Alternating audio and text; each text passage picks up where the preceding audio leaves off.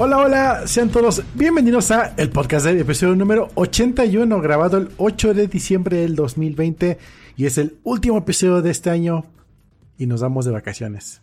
Achi, achi. Y, y hoy, hoy vamos, vamos a hacer, sí traemos temas, pero queremos hacer, bueno, yo quiero hacer, y Cero se va enterando, un, un meta episodio. Ahorita, ahorita les contamos, ahorita les contamos qué pedo. Bienvenidos al episodio 81, güey.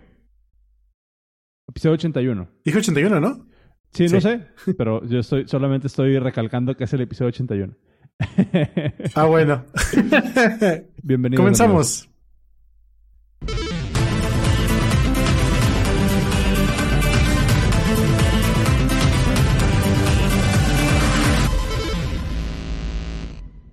¿Qué ondis? ¿Qué dice tu día? Eh, verga, güey. Ha, ha estado. Ha estado bueno. Em, se, se me han pasado muy rápido esta semana. O sea, siempre como que el martes es Es martes. checkpoint. O sea, el, el- martes es checkpoint de mi, de mi semana porque, porque obviamente grabamos el podcast y demás. Pero a partir del, del martes, o sea, miércoles, jueves y viernes, ya es así como de Es de bajadita. güey. Sí, se no fue, chingues, se sí. fue la semana, güey. Está, está pesadito. Oye, eh, pero antes de, antes de comenzar, vamos a hacer los anuncios parroquiales porque es, es importante. Hoy es el último episodio de... Sí. de- este, este es el último episodio del, del año, del podcast Dev. El último episodio que vamos a, a sacar en vivo, que vamos a grabar en vivo. Nos vamos a dar unas semanas de vacaciones. Regresamos el 12 de enero del próximo año para lo que sería la tercera temporada del, del podcast Dev. ¡Uh! Seas mamón. Bueno, tercera temporada. Tercera temporada. Se- se- tercera temporada del podcast de. Pero, acotaciones así súper rápido, güey. Para los patrons, no vamos a dejar de producir episodios. Al contrario, los patrons se van a llevar dos episodios extra por cada semana que no estemos eh, en vivo. Entonces, los patrons van a estar bien atendidos. Y también el newsletter. El newsletter va a seguir. Lo único que no vamos a hacer va a ser este episodio en vivo todos los martes. De aquí hasta el, hasta el 12 de, de enero. Pero. Ni salir en, ni en agregadores de, de cosas. Es que, es que justo a eso, a eso me refiero. Lo que quiero hacer es de que sí no vamos a grabar un episodio en vivo, pero me gustaría republicar algunos de sus episodios favoritos. Algún episodio que les haya gustado mucho durante el año o durante los últimos dos años. Estaría buenísimo que nos dijeran, nos pusieran cuál es el episodio que más risa les dio, del que más aprendieron, que más chido se les hizo. Nos lo digan y hacemos una votación aquí interna y esos los publicamos en el, en el feed cada semana para que haya, haya contenido. Este, para que haya contenido que puedan escuchar. Pero acuérdense, o sea, si se vuelven patrons ahorita a partir de 3 dólares, van a recibir dos episodios extra por cada semana que no estemos acá y van a recibir el contenido premium que viene en el newsletter. Hay una sección premium para, para, también para los patrons. Entonces, eh, les queremos seguir agregando valor y si tienen algún episodio favorito del podcast, háganoslo saber y los vamos a empezar a, a rebroadcastear de alguna manera en el, en el feed cada semana que no estemos disponibles para que no nos olviden y para que se rían otro rato con, con, con nosotros. Ah, antes también de, de continuar, güey, eh, no hemos dicho en el podcast la- las buenas noticias que recibimos la semana pasada, güey, de, de Spotify. Em, nos llegó el Spotify Unwrapped, que es básicamente el resumen de cómo nos fue. Así como ustedes pueden ver cuánta escuchar, cuánta escuchara musicaron, ¿eh? Cuánta escuchara musicaron durante el año. A nosotros nos dicen cuántos, este, cuántos podcasts nos suscribieron, güey. y nos dan, y nos dan los números. Nos dan los números. Y hay unas cifras súper chingonas que les queremos compartir y queremos celebrar con ustedes porque la neta este, se rifan y no podríamos, no podríamos seguir haciendo esto si no fuera por ustedes. Ahí les va un poquito de las, de las cifras. Eh, durante el 2020 creamos 2.732 minutos de contenido público, güey. Con 2.732 minutos que nada más están en Spotify, sin contar los after shows que hemos estado grabando. ¿Ok? Entonces, eso ya es uno. Después nos escucharon en 20 países. Fuimos el podcast número 12 en tecnología en todo México, güey, de alguna manera. No entiendo cómo. Y aparte, fuimos el podcast número 27 en general, en el ranking general de México, güey. Fuimos el, el podcast número 27 más escuchado de México eh, durante el 2020. Eh, si me preguntas, son cifras que no me esperaba. Y pues la verdad es de que Ujú. todo esto es gracias a ustedes, amigos. Y estas nada más son las cifras de Spotify. No estamos contando las cifras de todos los demás reproductores de, de podcast que hay en el, en el mundo. O sea, no estamos contando ni siquiera las cifras de, de Apple. Apple no hace este como resumen, este recount.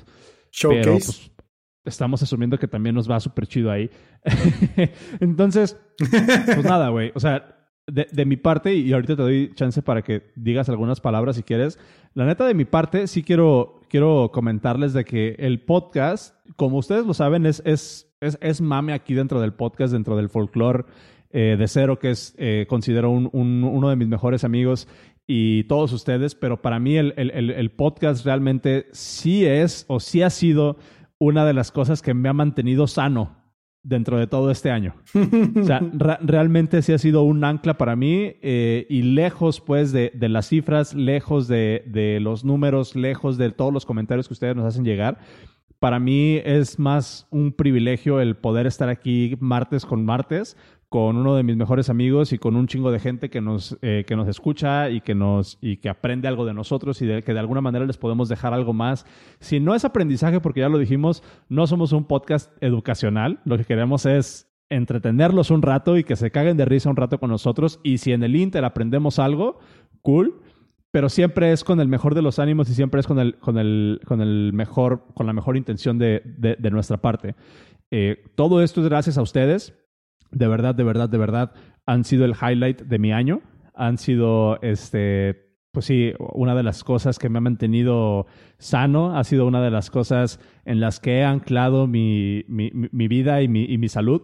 Entonces, de verdad, de verdad, estas sesiones de terapia de todos los martes están bien chingonas y no saben cuánto, cuánto los aprecio. A ti también, güey. A ti ya en, en, en particular, te la viento directa. Neta, neta, güey, gracias. gracias por todo, por todo este año, güey, que ha estado, ha estado bien cabrón, güey. Ha estado bien, bien chido. Ha estado bien loco, ¿no? pues ahorita que dijiste que nos dedicamos más que nada a entretener, qué bueno que no estamos en la categoría de entretenimiento en, en- en podcast porque si hubiéramos salido el número 10.000. Justo. Sí. sí, güey. Pero, pero. Digamos tú- que somos tú- tecnología. ¿tú, tú qué opinas, güey? O sea, ¿a- a- ¿algo que le quieras decir a, a la audiencia o, o ya? No, no, no. O sea, sí está muy chido. Eh, la verdad es que también muchas gracias a todos por escucharnos. Eh, ha sido un año muy loco. Último episodio del año. Eh,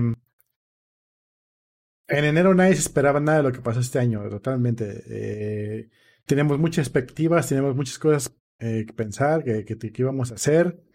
Ni siquiera estabas planeado cambiar de trabajo tú para inicios de año, creo. O no, ni eso. Ay, estábamos para después de. ahí andaba. Ahí andaba. Sí, ahí andabas viendo, pero todavía no estaba nada, nada oficial. Me acuerdo que en marzo hicimos el podcast live, live eh, y llegaron dos personas así out of the blue, que, que out of the blue, que, que nadie, nadie esperaba que llegaran a escucharnos a nosotros. Estuvo muy chido. Eh, creo que desde ahí te empiezas a dar cuenta que, güey, esto esto es real, ¿no? esto está sucediendo de veras y no, y no es puro mama aquí nada más tú y yo y, y dos, dos, tres bots en el chat. Que juro que no son bots, no los programé yo. Em, oye, estaría cagadísimo esa broma, así programar bots para estar en el chat y así chingaderas. Em, como el Truman Show, ¿no? ¿Cuál era la, la película esa de Jim Carrey? Eh, no me Que acuerdo. todas No tuvieras sé una, una, una mentira. Ah, sí, de, de Truman Show. Ajá. Creo que sí. Sí. Bueno. No, la verdad es que sí, muchas gracias a todos. Está muy chido. Em, creo que lo, que nos acaba de decir Spotify en este en este año no sé, me agarró mucho de sorpresa. Así yo, yo no, me, no me esperaba nada de eso. Em, y nada, pues muchas gracias. Sigan escuchándonos. Sí, sí, sigan escuchándonos y creo que como meta personal, ya ahora sí, porque ya hay números de por medio, sí nos encantaría que para el próximo año, cuando estemos haciendo este recuento, podamos decir que orgullosamente, gracias a ustedes, estuvimos entre los primeros 10 podcasts de tecnología más escuchados de México. Sabemos que lo podemos lograr, confiamos en ustedes y ya saben lo, lo que les hemos dicho siempre. La mejor manera de apoyarnos, si no nos quieren dar en Patreon, si no se quieren suscribir al newsletter, si no quieren hacer nada de eso, pero les gusta lo que hacemos y los entretenemos de alguna manera, recomiéndenos, saquen la palabra, este, hagan un tuitazo, etiquétenos, recomienden a la banda. Todo esto lo hacemos con la mejor vibra posible, lo hacemos con la mejor ganas posible. Y realmente lo, lo hacemos porque es un tema que nos apasiona, hablar de estas cosas, a Cero y a mí, y que ustedes se lleven algo, sea entretenimiento, sea nuevo conocimiento, sea una nueva perspectiva, sea algo de los chingadazos que nos hemos metido Cero y yo, más no entre Cero y yo que le pueda hacer eso la vida más fácil a alguno de ustedes, con eso vale completamente la pena y el número es, es eh, pues digamos, como resultado de eso, ¿no? Pero lo que nos importa es aquí estar con ustedes y la verdad es que planeamos que para el próximo año podamos seguir aquí y podamos seguir cotorreando y podamos seguir este, compartiendo todo esto y aprendiendo, no nada más eh, en nuestros lados, sino también de ustedes, de todo el feedback que nos dan. Entonces, pues nada, amigos, queríamos hacer este, este como este draft así de rápido. Y pues nada, creo que podemos pasar a los, a los siguientes temas. No sé que si quieres... A los ganadores de la palabra mágica. A los ganadores de la, de la palabra mágica. Una justo, eh, la, semana, la semana pasada en el, en el newsletter venía una, una, este, ¿cómo se llama? Una palabra mágica que después en Twitter les preguntamos, ¿no? Que nos dijeran, nos dijeran quién es y que nos dijeran cuál era la palabra mágica y se ganaban unas entradas para el día de mañana con el equipo de Hack de Hackademy, eh, que iban a tener una llamada, van a tener una llamada con Google para hacer un demo de Google Cloud Run. Y ganó Álvaro Mashiro, eh, Lema Leaks, que también Lema Leaks en Twitter se ganó los libros de Elixir, por cierto. Entonces ya se llevó dos premios de, del podcast esta, esta, este año. Rafa Martínez, este, Dante, y Luis Contreras. Esos son los cinco ganadores. Les va a estar llegando, les debería de estar llegando la invitación a su correo electrónico para asistir al webinar del día de mañana. Muchas gracias por, por, participar. Y recuerden que pues la idea de esta madre, y tanto del podcast como del newsletter, no es darles, o sea, no, no queremos meter sponsors, no queremos que nadie nos sponsoree, queremos conseguirles cosas o regalarles cosas y agregarles valor. Entonces, digo, ahí les estamos dejando algo y la consideración para que se suscriban si es que, si es, que es algo que, que les mueve. Y nada, güey, creo que, creo que ahora sí podemos comenzar. Hay cosas chidas. Hay cosas chidas. De hecho, a ti el, el, el, viernes pasado te sorprendió que el newsletter saliera tan choncho, güey. Fueron casi 1500 palabras. Sí. Sí, estuvo loco, estuvo, estuvo grueso. O sea, aparte de muchas palabras, que eso no me, no me molesta tanto, eran un montón de cosas, un montón de links, un montón de temas. Entonces, eh, hasta eso eran pocas palabras para la cantidad de temas que se lanzaron. O sea, sí podías aventarte una buena leída de, de Amazon. Exacto. Sí, sí, sí. Les recopilamos links interesantes. O sea, eh, es lo que intentamos hacer a final de cuentas, agregarles valor, tanto con el podcast como con el newsletter, que es que todos son gratis, el newsletter.dev y el podcast eh, y el podcast.dev. Ahí están disponibles para ustedes, amigos. Ya, güey, vamos a, a terminar con esto porque si no, así nos vamos a agarrar. ¿Quieres hablar de links o nos ponemos a platicar de, del meta episodio, güey? meta episodio? ¿Qué traes? No, mira, te, te voy a hacer el pitch y ya tú me dices si lo hacemos o no. ¿Ok? Va. Ok, porque ahí te va, güey. Eh, ¿Qué tal si dedicamos los próximos, no sé, 20, 30 minutos o lo que salga, lo que nos dé, a intentar, este, ¿cómo se llama? A intentar hacer como lo mismo que hemos estado haciendo para los episodios especiales, pero entre tú y yo, güey. Algo que hayamos aprendido durante este año, este, y que digamos, por, este, por esto este año valió la pena, esto aprendí, esto me hizo crecer. No te sientas comprometido, si no lo podemos dejar para después. Hoy salieron los Apple AirPods nuevos, ¿viste? ok, vámonos con los enlaces, güey. ¿Qué traes? Tú pusiste varios. Eh, bueno, bueno, sí. La, la mañana vimos lo de los Apple AirPods. que sí, sí me hicieron extremadamente caros. Están caros, güey. No sé qué tan buenos sean. Pero no sé. Delfines para todos, porque sí, no sé qué tal salgan. Si son, si son como los AirPods Pro, la verdad es de que espero que, que, lo, que el sonido sea excelente. Sí siento que van a estar muy cabrones en términos de, de sonido. Sí, güey. Pero, pero aparte, o sea, por ejemplo, eh, los AirPods, los AirPods Pro, la parte de noise canceling y el spatial, spatial audio y el, eh, ¿cómo se llama? Y el transparency Está muy cabrón, güey. La neta, esa, esa tecnología está muy, muy chida. Y si lograron replicar el noise canceling, el spatial air- eh, eh, audio, eh, spatial audio, el, ¿cómo se llama? El transparency mode y todo eso en, Transparency. en, en unos audífonos así, calidad de estudio, güey, la neta creo que sí valdría la pena eh, ese, ese ¿Qué, price qué point. hacen? ¿Qué son esas últimas dos cosas? El Special Audio y el Transparency. El Spatial Audio, lo, lo que tiene de chingón es de que tú te pones los AirPods Pro y en los AirPods Pro se coordinan con el giroscopio de tu teléfono. Entonces, si tú tienes el teléfono enfrente de ti y volteas la cabeza hacia el otro lado, se reconfigura como si tuvieras un sonido 7.1, güey. O sea, usa, usa ok. se posiciona los audífonos con el teléfono y, reacciona el sound source, o sea, la, la fuente del sonido se acomoda dependiendo hacia dónde estés girando tu cabeza con respecto al dispositivo, güey. Entonces, eh, pues es literalmente como si estuvieras en una sala con un sonido surround 7.1, este, eh, en tu casa, en tu casa, güey, en tu teléfono. Y funciona con el iPad y funciona con, con, con algunas películas que ya descargas de iTunes. Eh, un amigo me recomendó que vieras, ubiques la película esta de Arrival, donde llegan las, donde llegan Sí. los, los extraterrestres y que son los octopods. Sí, que es como un, un ovoide volador. Ajá, exacto. Aparentemente, esa película está muy chingona con Spatial Audio. Para, para verla, porque Mm. sí, o sea, como que, como que sí tiene un sonido Dolby Surround muy cabrón y el Spatial Audio hace que se escuche bien perro. Eso por un lado. Por la Pa- parte para la banda que no tiene estos, estos audífonos, búsquense 8D Audio. AD Audio, Audio. AD Music. Es justamente eso.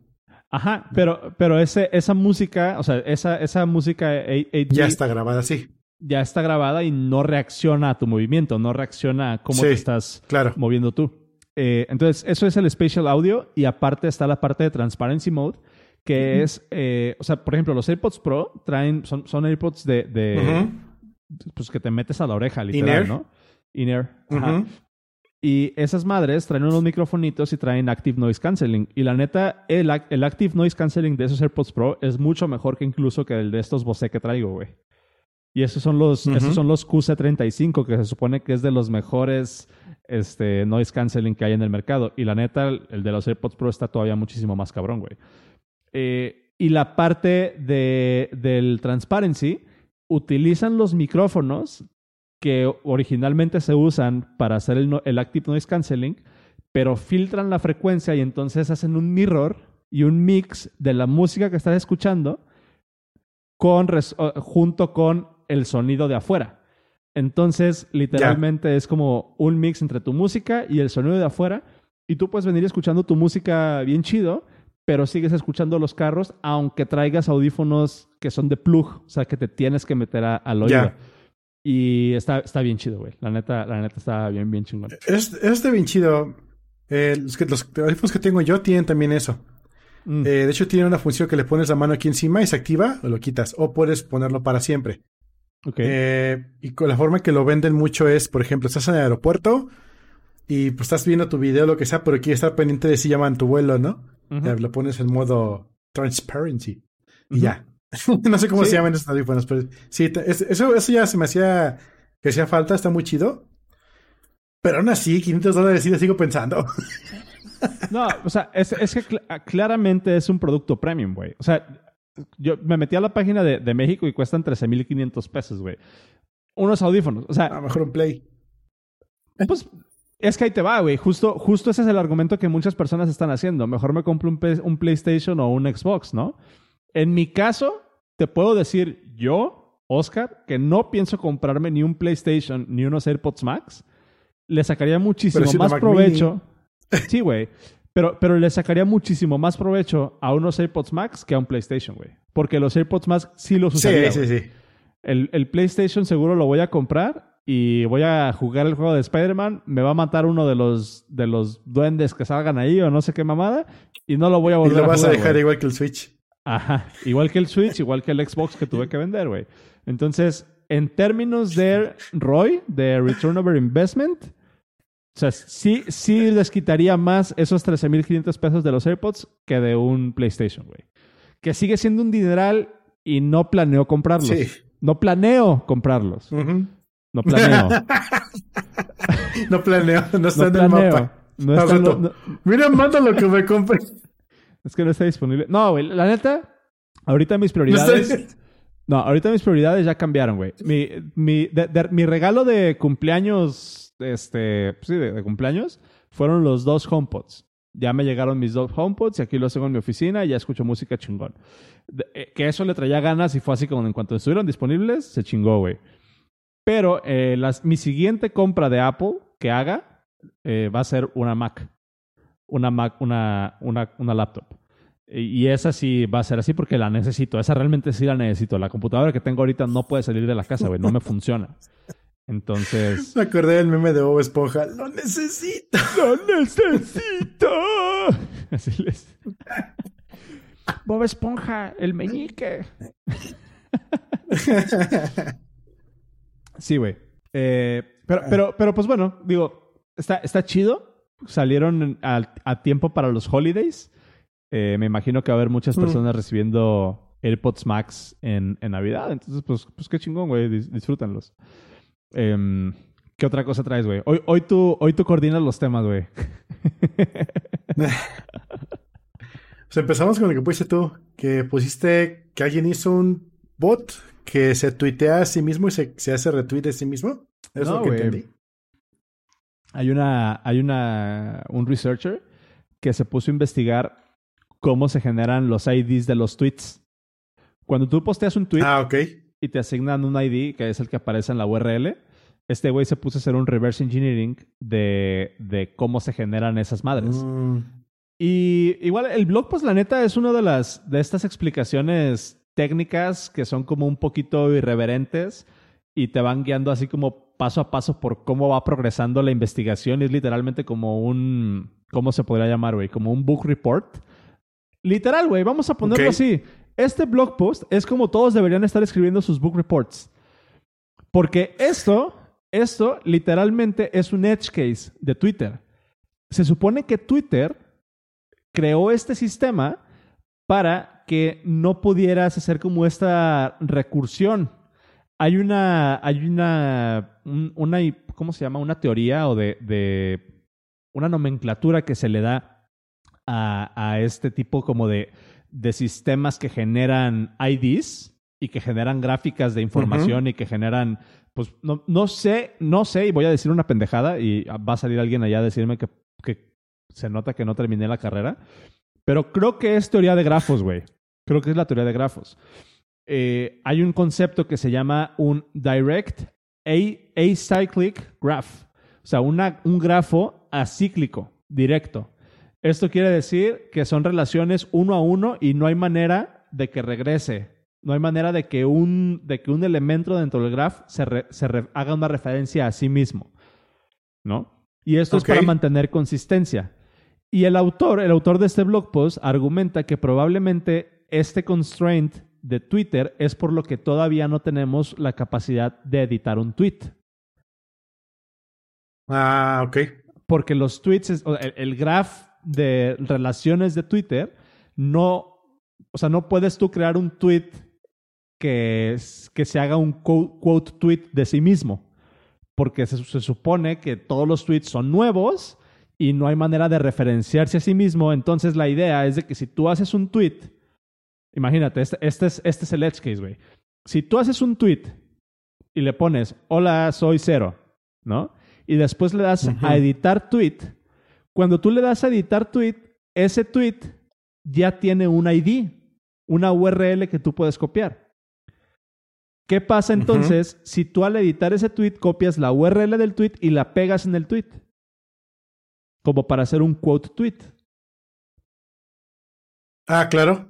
¿Sí? Entonces, o sea, se haría una recursión casi, casi infinita, ¿no? Porque, o sea, ¿qué pedo? O sea, entonces, o sea, estás referenciando la misma URL, cuál es el contenido, y aparte, entonces todas las personas que ya le dieron quote tweet al tweet original, ahorita podrían potencialmente estar eh, punteando a otra cosa. Reventando algo. Ajá. Sí. Exacto. Entonces, bueno, vamos a ponerlo así. Es una explicación muy, muy, muy pendeja.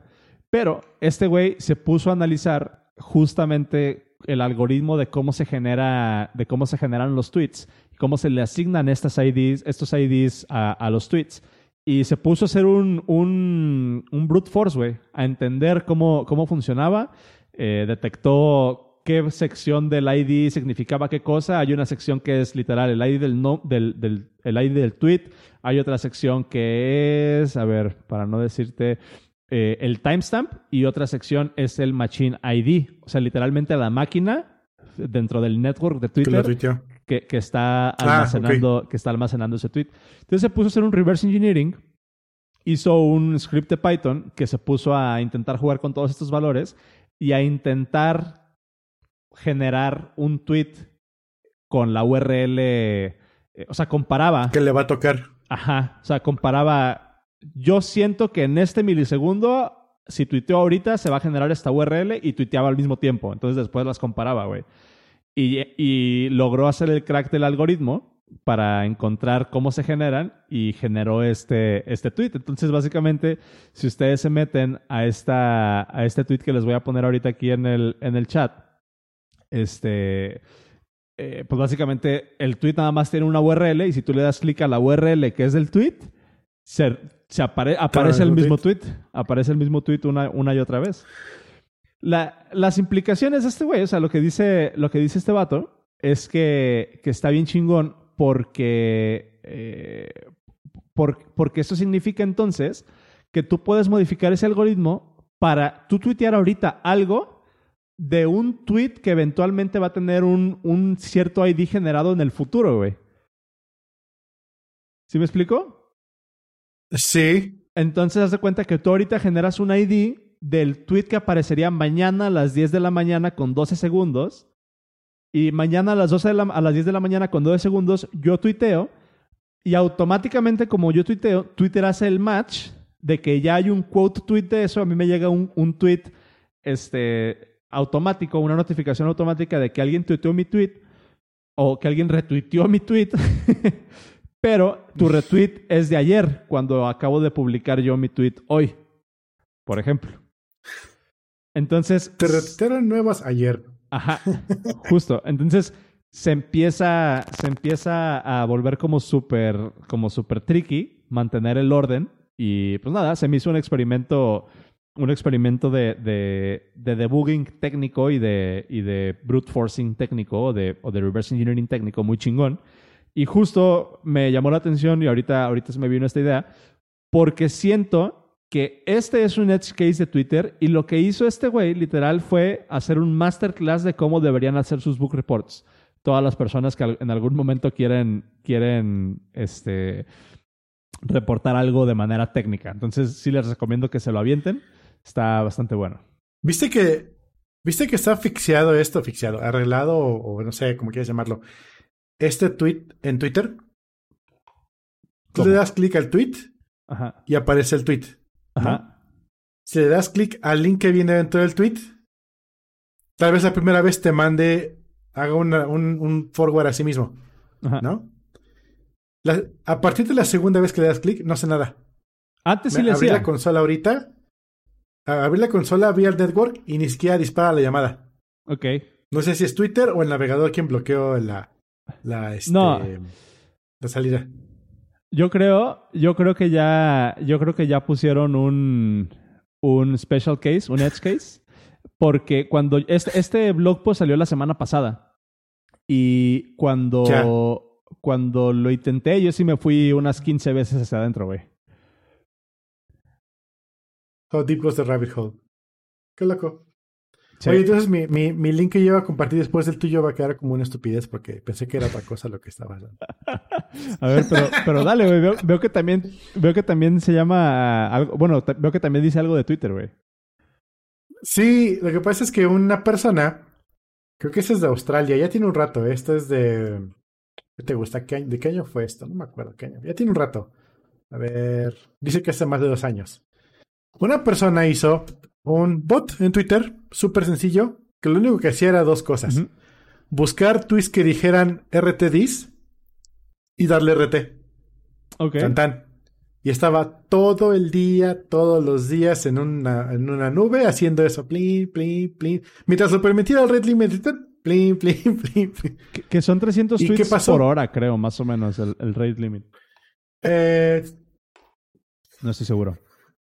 sí, sí, sí, casi sí. No, 300 acciones.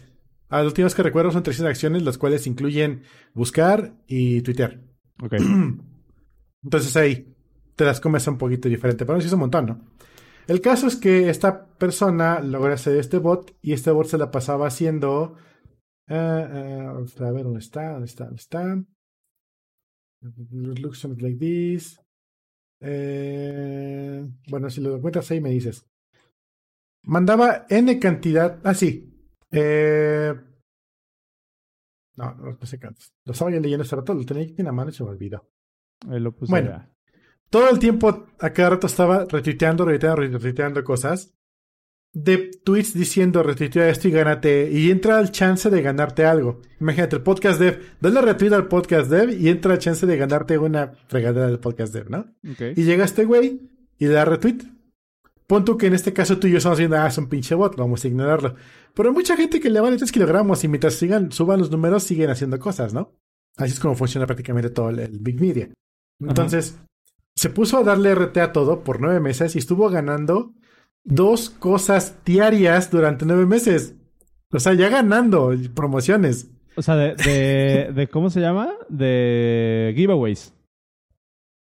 Sí, sí, de felicidades por tu retweet número 5 millones. Ganaste algo dos veces diario durante nueve meses. Ok. Le llegaron más de mil regalos desde, desde cosas baraticas. Casi todo fueron baraticas, obviamente son cosas que dan cosas de regalo. Hasta cosas bien random, como un sombrero autografiado por unos güeyes de, de una telenovela mexicana. Y el güey vive en Australia. Ok. Y hasta allá le mandaron su, su, su sombrerito. O sea, entró Entonces estuvo- estuvo aproximadamente 165 mil concursos y ganó aproximadamente Sí. mil, güey. Ok. Sí. por, por simplemente tener una chingadera a votar en tu, en tu BPS. O sea, tal cual yo tengo el, donde está el podcast de, podría montar un, un bot y hacer algo allí. ¿no? Ok. Y no creo que eso lo parchen. o en vez- no hay forma de parcharlo porque no es un. No es un problema de seguridad. Es un problema de administración. Es un problema de que si la cadena de televisión o, la, o el podcast dev que está dando retweet, dame retweet y te regala algo, quieran manejar el de, güey, eres un bot, no entras al, a, la, a la competición. Claro. O, o, o- o lo validan. Pero el problema es que cuando tienen. em, cuando tienes un, un media que mantener, cuando. Hace rato te comentaba yo que yo, yo he manejado social media. Entonces, hay una. un problema. Que si tú te pones a discriminar cosas en social media por X o Y, se te va el mundo encima, está llena de trolls. Ajá. Entonces, ¿sabes qué? Ahí te va el sombrero. sí, güey. Ahí te va el sombrero. Qué, qué cabrón. Wow. ¿Qué, qué, qué, qué opinas, por ejemplo? ¿Cuál es, cuál es tu. cuál es tu. tu read? ¿Cuál es tu impresión? Justo, justo de esto, güey. O sea, como de, de crear este tipo de servicios que sean scrapers, que sean eh, retweeters. O sea, ¿qué se hace con toda esa información, güey? O sea, ¿vale la pena? O digo, es una pregunta genuina, güey, porque yo, yo veo, a mí nunca se me habría ocurrido esto, güey. A mí nunca se me habría ocurrido crear un bot que se pusiera a retuitear. O sea, ¿de dónde sale eso? ¿Por qué la gente haría eso, güey? O, a ver, pero primero, Yo tuve un trabajo. ¿sabes, sabes, si este. ¿sabes si este güey lo hizo por eso? O sea, ¿lo hizo para ganar concursos? Lo hizo por, por- porque muchas cosas hacemos nosotros los desarrolladores. porque quiere intentar que ver qué sucede. Ok, Y ver si se puede. ok. Y pues sí, mientras veo que sigo ganando cosas, lo dejo corriendo. O sea, no te cuesta extra. Pero a ver, ¿qué, qué me ibas a Ahorita que preguntabas, ahorita que preguntabas, por ejemplo, preguntaste varias cosas interesantes. ¿Qué se hace con la data que scrapeas? ¿No? ¿Quién hace esos scrappings y- y para qué? Yo tuve un trabajo de tres años que literal nos dedicábamos a, a scrapear Twitter y a bajar esa data y a darle forma y venderla. Creo que eso es ilegal. Pero bueno, bajábamos data pública, le dábamos forma y la vendíamos a quien le quisiera comprar. Sobre el tema que tú quisieras, que estuviera en Twitter, obviamente. ok. Y estuvo, estuvo muy, o sea, la verdad es que ese, ese, ese, startup que, en el que estuvimos. Estuvo muy, muy chido. Eh, y literal, teníamos, así como esta persona tenía un bot en su servidor, nosotros teníamos 18, 50 servidores exclusivamente entrando a Twitter a bajar información. ¿Por qué? Porque no teníamos el Firefox de Twitter para sacar el golpe completo de información. Entonces teníamos que, tal cual, bajar como si fuéramos un usuario normal información de Twitter. Porque resulta que el algoritmo de Twitter detecta que si tú eres un usuario de su Firehouse, no te da toda la información, te da un curado. Pero si eres un usuario mortal, te da otra información. Y si eres un usuario mortal en su cliente de, de iOS o de Android, lo que sea, te da información curada para ti. Entonces son cosas completamente diferentes. Entonces, lo que hay que hacer es atacar desde N cantidad de ángulos para conseguir la, la información más grande y de allí sacar un...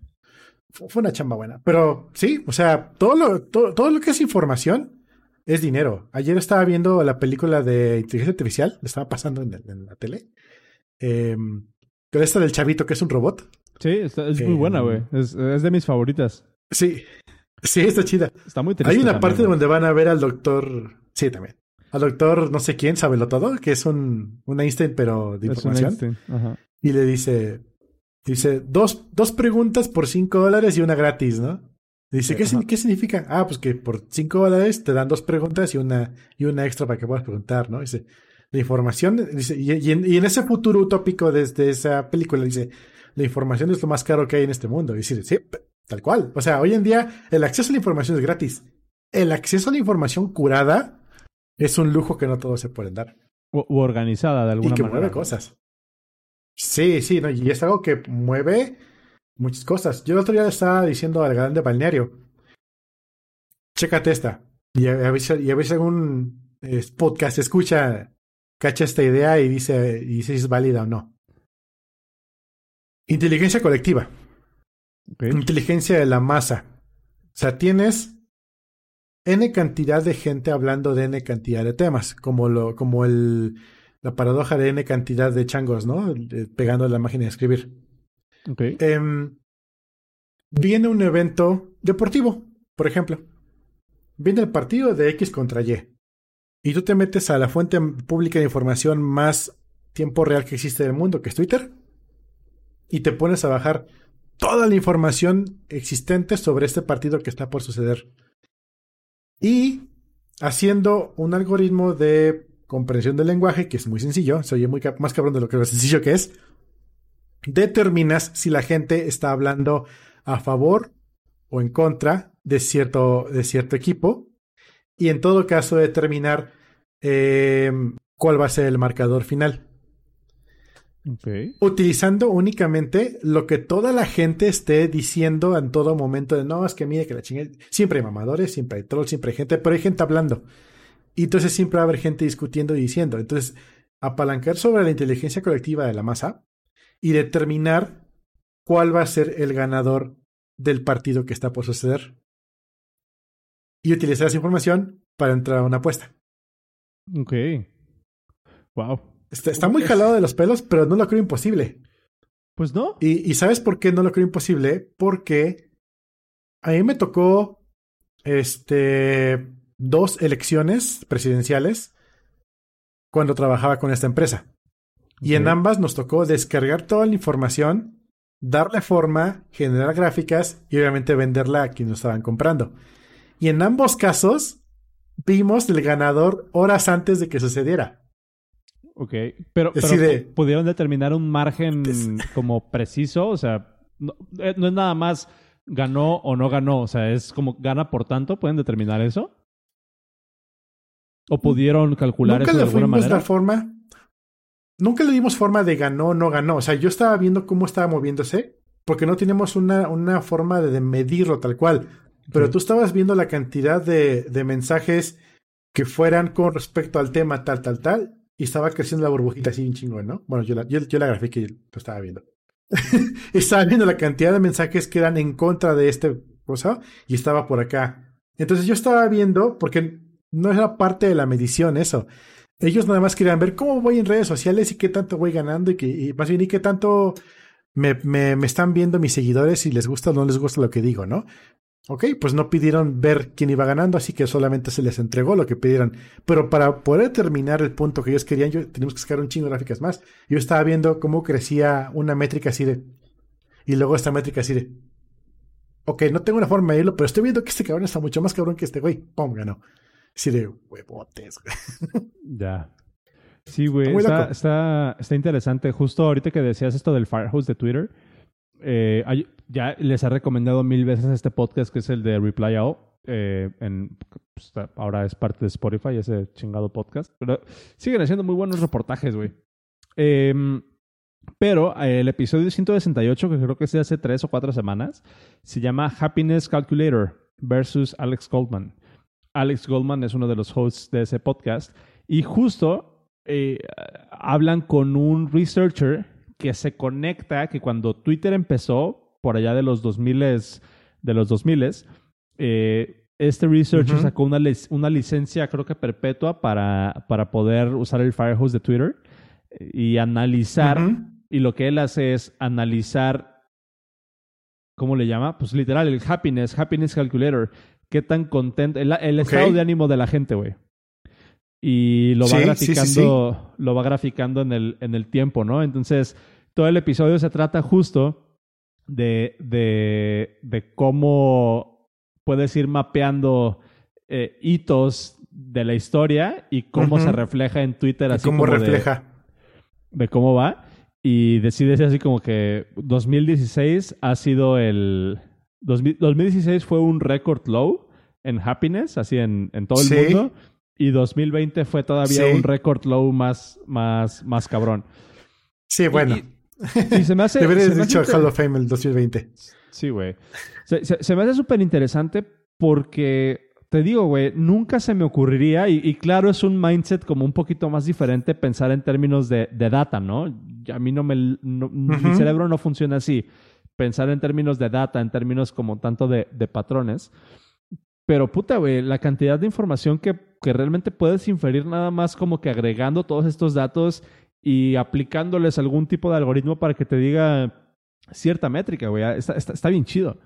Está bien, bien cabrón. Sí. Fíjate que ahorita que decías del Farjos vitalicio, mi cuenta de Twitter tuvo eh, durante muchos años el, eh, los límites abiertos hasta, hasta 100.000 interacciones por hora. Ok. Eh, pues es que decía hace rato que tenías nada más 300, ¿no? Yo, yo, yo tuve 100.000 durante muchos, este, muchos años. Creo que al final ya todas las homogenizaron a 100.000, entonces quedamos igual todos. Eh, lo único que tenías que hacer era, era, mandar un tweet a Twitter diciéndole, oigan, me dan más ancho de banda y te lo daban. eh, yo lo hice con el 2007, algo así, porque tenía dos dispositivos y me gustaba titear y, y se me quedaba sin, sin mensajitos. Y les mandé, oigan, denme más chance, ¿no? nada más tengo 150, denme chance. Ah, sí, te van 100 mil, deja de joder. Y ya, ya, empezó a funcionar. Eh, creo que anda fallando mi internet rural otra vez. Eh, y lo del Firehose, antes también, tú nada más llegabas a Twitter y decías, ¿sabes qué? Dame chance de entrar a tu Firehose. Ah, pues dame una buena excusa y ahí te va. Em, y, pero después, hoy en día, si quieres contratar el Firehose, tienes que recontratarlo a una empresa específica que únicamente trabaja para eso y te lo venden carísimo. Y es por interacción, no, no es un rollo. Y luego creo que en México hay conflictos de interés y no te dejan siempre tenerlo. Entonces, no está chido. Ya. Está, está bueno. Eh, me, gustaría empezar a, meterme un poquito más como a pensar en esos términos porque siento que ya trabajar a esa escala sí te puede arrojar ciertas, ciertas cosas interesantes, pero pues es más cuestión como, como de ver. Em, está, está bueno, güey. Igual, creo que podemos agarrar un, un, último, un último tema antes de, de pasarnos al after show y poder poder este, despedir a, al último episodio. Em, yo, traía, yo traía un link de, eh, que tiene que ver con los eh, Command Line Interfaces. ¿Qué tanta, qué tanta experiencia tienes, tienes haciendo CLIs, güey? Haciéndolos menos de la que quisiera, usándolos un montón. Pero sí. ¿Qué, opinas tú de los LAs como, como herramienta? O sea, ¿te gusta, no te gusta? ¿Prefieres eh, tener un, UI? ¿Prefieres tener algo como más gráfico? ¿Cuál, es, cuál es tu opinión al, al respecto? Eh, espérate. Me gustan los CLIs porque siento que son mucho más rápidos que el UI. Además, un CLI bien compilado en su binario, puedes instalarlo en una instancia y olvidarte de él. O sea, es apenas hace poquito pusieron Apple Coso en, en, los servidores de Amazon, ¿no? Pero imagínate, pues tener una herramienta CLI en cualquier este, instancia, eso es un plus para mí. Eh, y yo realmente sí prefiero abrir la línea, la terminal, hackear algo rapidísimo ahí, dejarlo corriendo o hacerlo que corre una vez, que picarle clic, ir para allá, ir para acá. Creo que es parte de la razón por la que el mundo usa mucho Xcode, que hay que hacer muchas de las cosas. Okay. Pero sí, yo soy más team de tritas. Ya. Sí, está, está interesante, güey. La, la, última, el último programa en serio que, que intenté hacer, de alguna, de alguna manera, fue precisamente una herramienta CLI. Eh, y decidí hacer una, una herramienta CLI porque, ¿te acuerdas que el episodio pasado, no sé si hace cuántos episodios, hablábamos precisamente de esta noción de ser orientado a, como a framework, a framework development, ¿no? Entonces, en realidad, lo que yo estaba desarrollando era un framework que hacía algo en particular, ahí parsear unos, unos Exceles y para, para poder, ¿cómo se llama? Para poder grabar, no para, no para poder grabar, para poder procesar archivos de Excel pesados y convertirlos en diferentes formatos, sea HTML, JSON uh -huh. o, o, o, CSV. Y el framework, pues uh -huh. lo que hacía era eso, pero era un framework opaco y a partir de ahí tú podías ponerle encima la interfaz que quisieras. Y obviamente por situaciones de testing y por ease of use de alguna manera, decidí que el primer cliente que implementaría ese framework sería una herramienta CLI. Nunca me imaginé, o uh -huh. sea, nunca, nunca lo tomé como a consideración tal cual, que la parte de desarrollo de CLIs también era algo complejo, no es nada más no es nada más este, crear un programita que haga algo. O sea, literalmente tienes que diseñar, sí. tienes que pensar en cómo se va a utilizar ese CLI. Y recuerdo que en aquel momento utilicé un paquete que es este. Madres, no me acuerdo, pero ahorita te lo busco.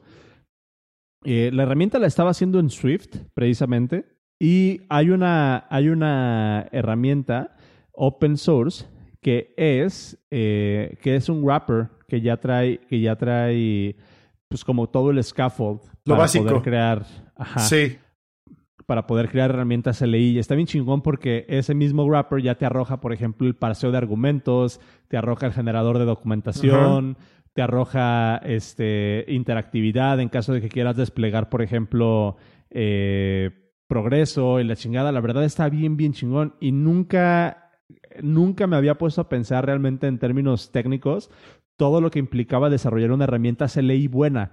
Que tú pudieras agarrar ese binario sí. y ponerle este binario guion guion help y que te desplegara toda esta documentación y que te desplegara toda esta información, ¿no? Y se me hizo bien interesante en aquel momento.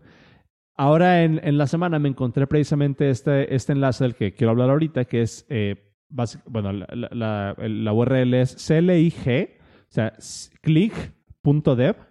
Click. Eh, click.dev, eh, clig.dev. Y está bien chingón porque son guidelines se llaman Command Line Interface Guidelines.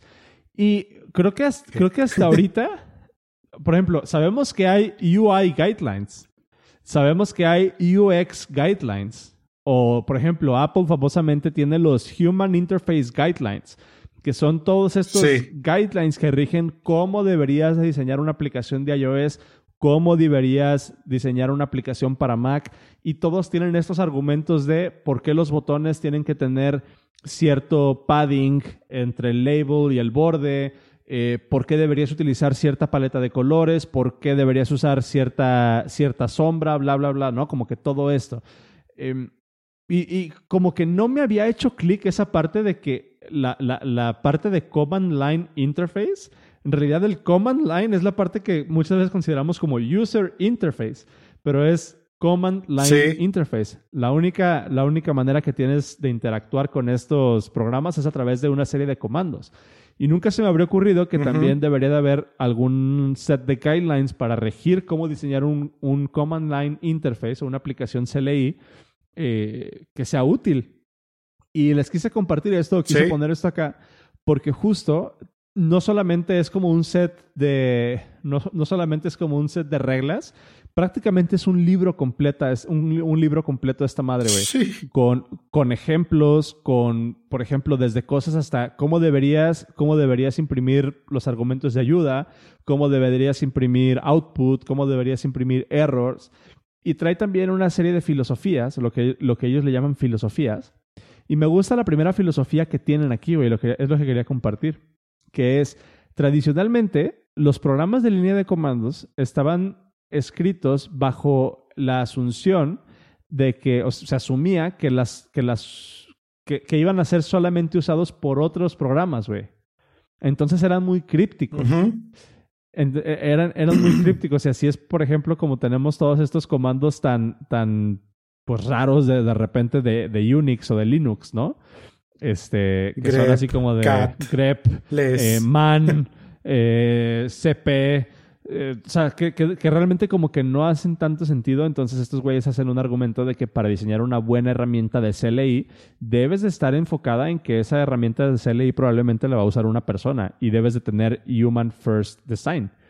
Eh, y eso se me hizo bien interesante, güey.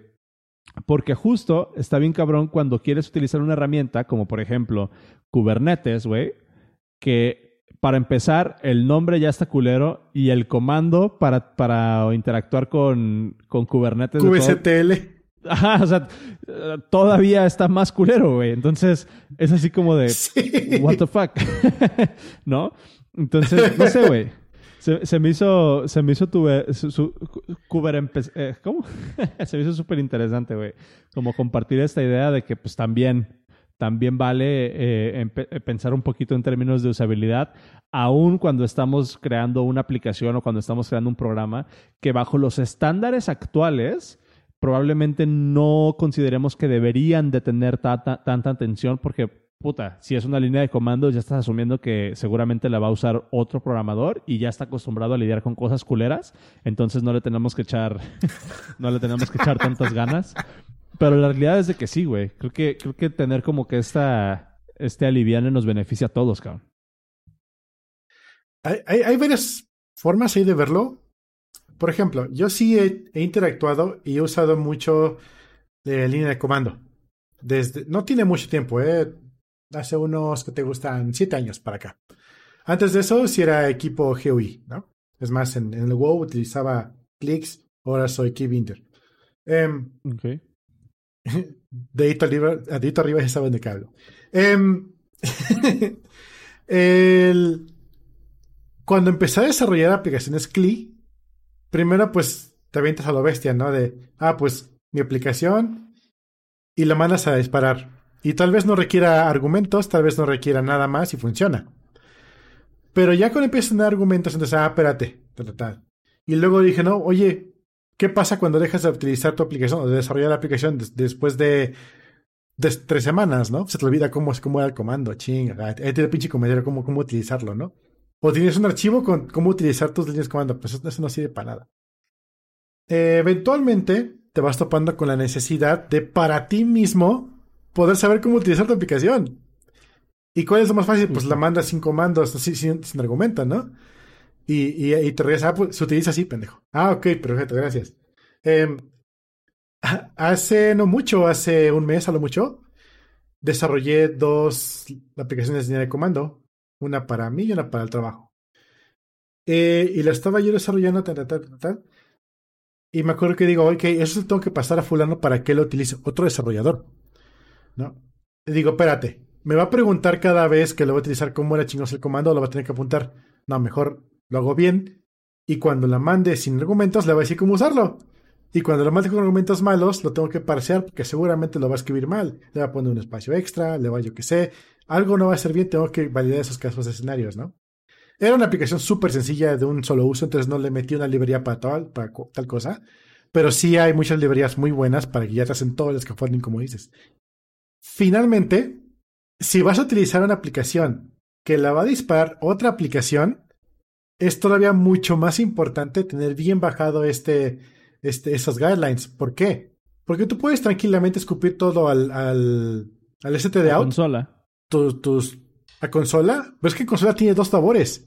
Tiene el STD out y el STDR. Tú puedes mandar a STD out lo que quieras, pero en cuanto tú mandes algo al STDR, si otra aplicación está jalando tu aplicación de, de, de command line, va a tener que cachar ese error y reaccionar a eso. Porque hablamos de eso el episodio pasado, tienes que reaccionar a los errores de cierta forma. ¿no? Entonces imagínate, y me ha pasado, me ha pasado esa estupidez de que estoy yo con mi aplicación mandando a llamar otra aplicación y resulta que el que desarrolló la otra aplicación tercera no utiliza el STD, utiliza STD out. Y así de, güey, ¿dónde está el error? Porque no veo errores, todos en el pinche STD out. O al revés, pero aún, utilizan el STDR como salida normal de, de, consola. Yo así de, for fucking real, diga. ¿Qué? hay, que, hay que adaptarse a eso, ¿no? Entonces, no, no, este, hagan las cosas bien, chavos. O sea, hay, hay, hay para algo, para algo hay reglas de las cosas. Eh, tengo muy, muy clavado, por ejemplo, Node. Hablábamos eh, también en el episodio pasado de cómo, cómo, cómo toma los errores, cómo los maneja los errores, ¿no? En los callbacks, a la fuercitas tienes error, coma, eh, mensaje de o error de suceso. Fallar en, en, regresar de tu función en este tipo de, de formato evita que, que, alguien más pueda utilizar tu función de forma nativa para hacer una promisificación, que es como que el next level ahorita de, de, de Node. Entonces, prácticamente te estás ganando a ti mismo de que te puedan seguir utilizando y van a buscar otra alternativa. Simplemente por desarrollar mal, ya no la line interface, sino una función dentro de Node. Pero pues regresamos a lo mismo. Debes tener bien, bien tus, tus guidelines que aunque no lo crean en, en, en JavaScript existen. sí, de acuerdo. Está bien, güey. Eh, siempre, siempre es más, más complejo de lo que parece, pero yo siento que sí dar ese extra por hacer las cosas bien it pays off in the end. O sea, vale, vale la pena. Porque la persona que use sí. lo que sea que estás haciendo se va a sentir identificada, güey, se va a sentir apreciada. Que respeta su tiempo, cabrón. Es como, es como, como el que dice comentar tu código es como limpiar el baño, ¿no? Nadie le gusta, pero la siguiente persona que lo utiliza te lo agradece. Ok, es un comentario muy. Sí. Es, es un comentario apto, güey. Ya está, güey. Oye, pues vamos despidiendo el episodio y nos quedamos en el after show. ¿Qué te parece? Sí. Date. Vas. ¿O voy yo? Ah, voy bueno, me, lo, me, lo, me lo robo yo. Está bien, güey. Eh, amigos, muchas gracias por, por acompañarnos un año más. Se siente raro decir un año más en el podcast de pero ya este, estamos, estamos por cumplir, estamos por cumplir dos años eh, muy pronto. Muchas gracias por todo su apoyo. Muchas gracias por acompañarnos en este ride, en, este, en esta aventura realmente. Queremos seguir haciendo contenido para ustedes. Queremos seguir compartiendo historias. Queremos seguir pasándolas bien. Por favor, eh, sigan, sigan con nosotros. De verdad, los apreciamos muchísimo.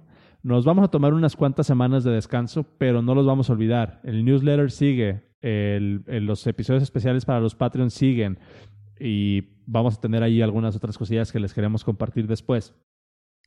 Pero, pues en el Inter no nos queda más que desearles unas felices fiestas. Eh, pásenla chido, pásenla, bien responsablemente.